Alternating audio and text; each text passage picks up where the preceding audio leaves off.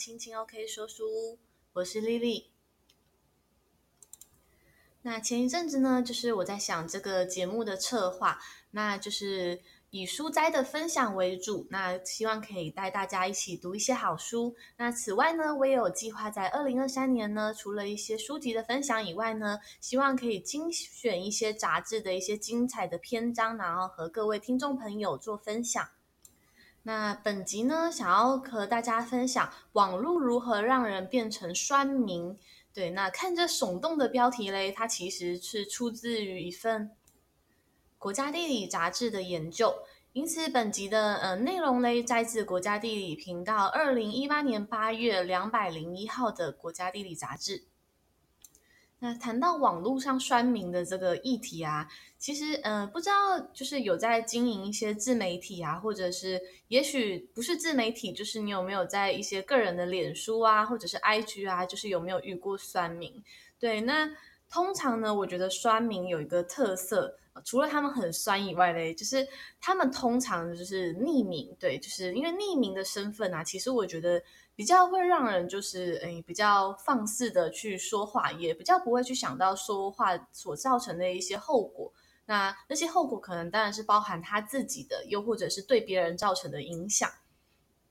那节目的开头呢，就是我先念一段，就是这一篇文章的结尾，就是它的结论给各位听众朋友。他说：“是的，我们的世界似乎变得更具攻击性，但这并非因为我们天生好斗，而是因为我们没有齐心采取行动去做当代世界所需的艰难社会工作。这意味着我们要挺身面对霸凌、虐待和恶意骚扰，并且培养有益社会的态度和行动。无论是面对面，或者是在社群媒体上，都必须要做到。”那本文的撰写作者嘞是阿古斯丁·佛安特斯。那他在聊这个呃，就是网络为什么会让让就是上面的人越来越酸这件事情。那我们来看一份就是研究数据。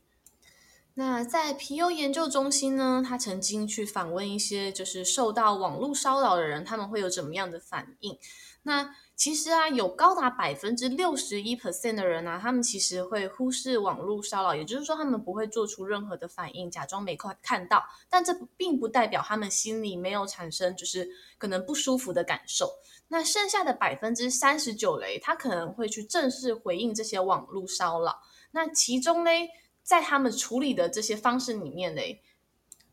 可能包含了就是正面反击骚扰者，就是你可能会直接跟他对呛回去。又或者是你会选择解决跟对方的好友关系，或者是甚至封锁对方。那也有一些人他们会向社群的媒体网站回报，就是自己被骚扰了。那也有一些人呢，他们可能会干脆就是更改自己的使用者名称或删除自己的这个账号。对，那我觉得这个方式啊，其实是嗯。当事受害者就是反而更受伤嘛，对，因为明明可能是别人的恶意骚扰，你反而还要丧失自己的权益，把你自己的上账号删掉。那不知道你有没有在网络上遇到就是这种让你感觉到自己被骚扰的这种状态？那如果有的话，你又是如何面对这个呃网络社会的这个议题呢？那其实我觉得啊，在台湾的社群媒体里面啊，我觉得 I I G 跟 Facebook 啊，因为大部分都是好友追踪，所以还算是友善。但是如果一些在匿名的平台上呢，可能就是讲话就会比较酸一点。那通常嘞，酸的话，如果只是觉得诶好像被呛了，就是笑一笑，可以一笑置之过去的事情就算了。但是有些人可能是在别人受伤的地方，或者在别人的伤口上撒盐，那你可能。就是戳到了别人很在乎的那个点，那其实就有可能会对别人的生命产生了很不好的影响。那你可能会觉得说，诶，一句话怎么可能有这么大的影响？对，那事实上，其实，嗯，我们应该要对我们所讲的话负责，就如同我们所有的行为一样。那在社群媒体上啊的那些语言暴力啊，是否代表了我们的人类本性其实就是凶狠，然后好战的野兽？真的是这样子吗？那关于网络上那些恶意的暴力语言啊，其实有时候尺度真的是无限上纲。像比如说，英国的一位职业网球选手凯尔埃德蒙他曾经在二零一七年输掉了一场比赛，那就有一些人恶意留言给他，比如说像你割开自己的喉咙，把你那腐败臭虫滋生的尸体喂给野猪吃吧，对，那还有就是一些很不友善的。言论像是，呃，英国剑桥大学的古典文学教授曾经就是他发表了一个就是男性压制女性发言权的历史，对，他其实只是在讲述就是这一段历史。那结果后来这位教授啊，玛丽，他就他的推特上突然就收到了很多恐吓文，那内容还包括了就是，哎，我要砍掉你的头，然后再强奸他，对，这些有点不堪入目的语言啊，其实在网络上都是非常不当的。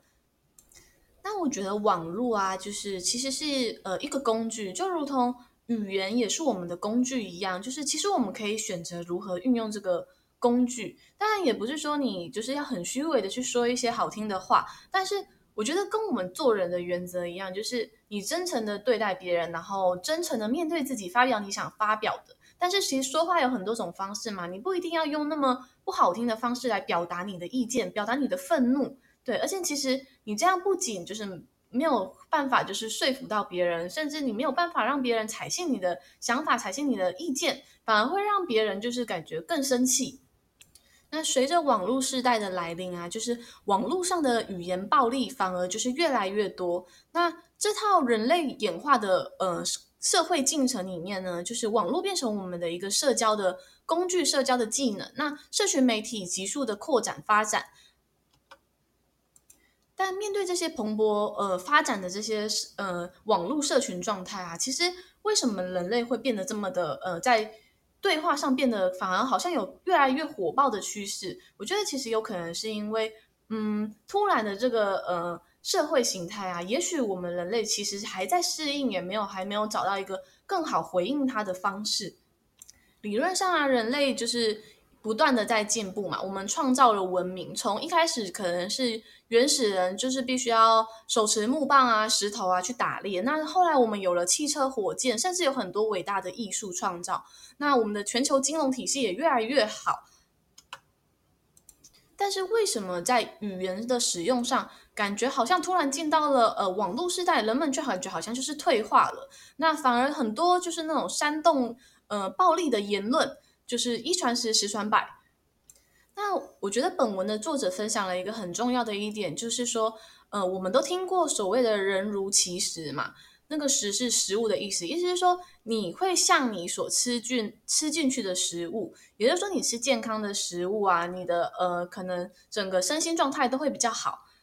但是如果这件事情啊涉及我们行为的时候啊，我们就会像是人如其欲。就是你所遇到的事情造就了你这个人。那作者分享，我们每天生活周遭的人事物，包括家人、社区、机构、信仰这些等等，都强烈影响我们在世界上的认知、体验及行动。这些影响力的来源，甚至深入我们的神经生物机制，我们的身心持续经历微妙的变化，以至于我们如何感知这个世界，不仅与我们自身。最密切相关的人和地方模式有关，也深受其影响。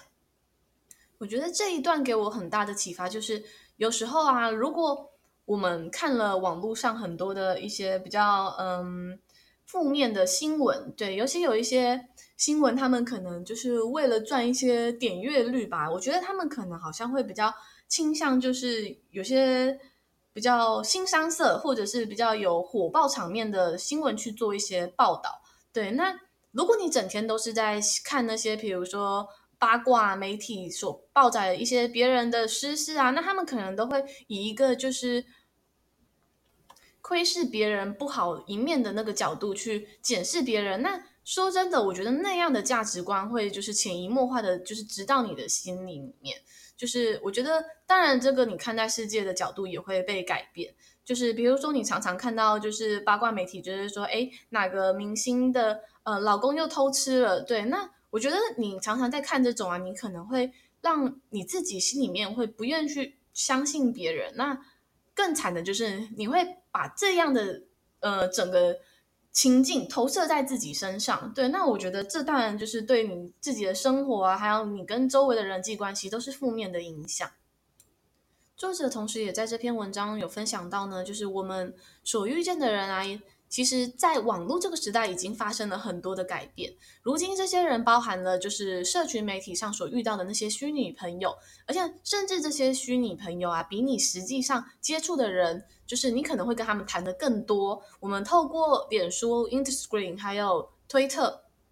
我们透过这些呃网络上的平台，吸收了更多的资讯，而非是实际上的社交经验。那也许我们在网络上看到那些广告啊，还有那些新闻媒体，也都会影响我们的看法。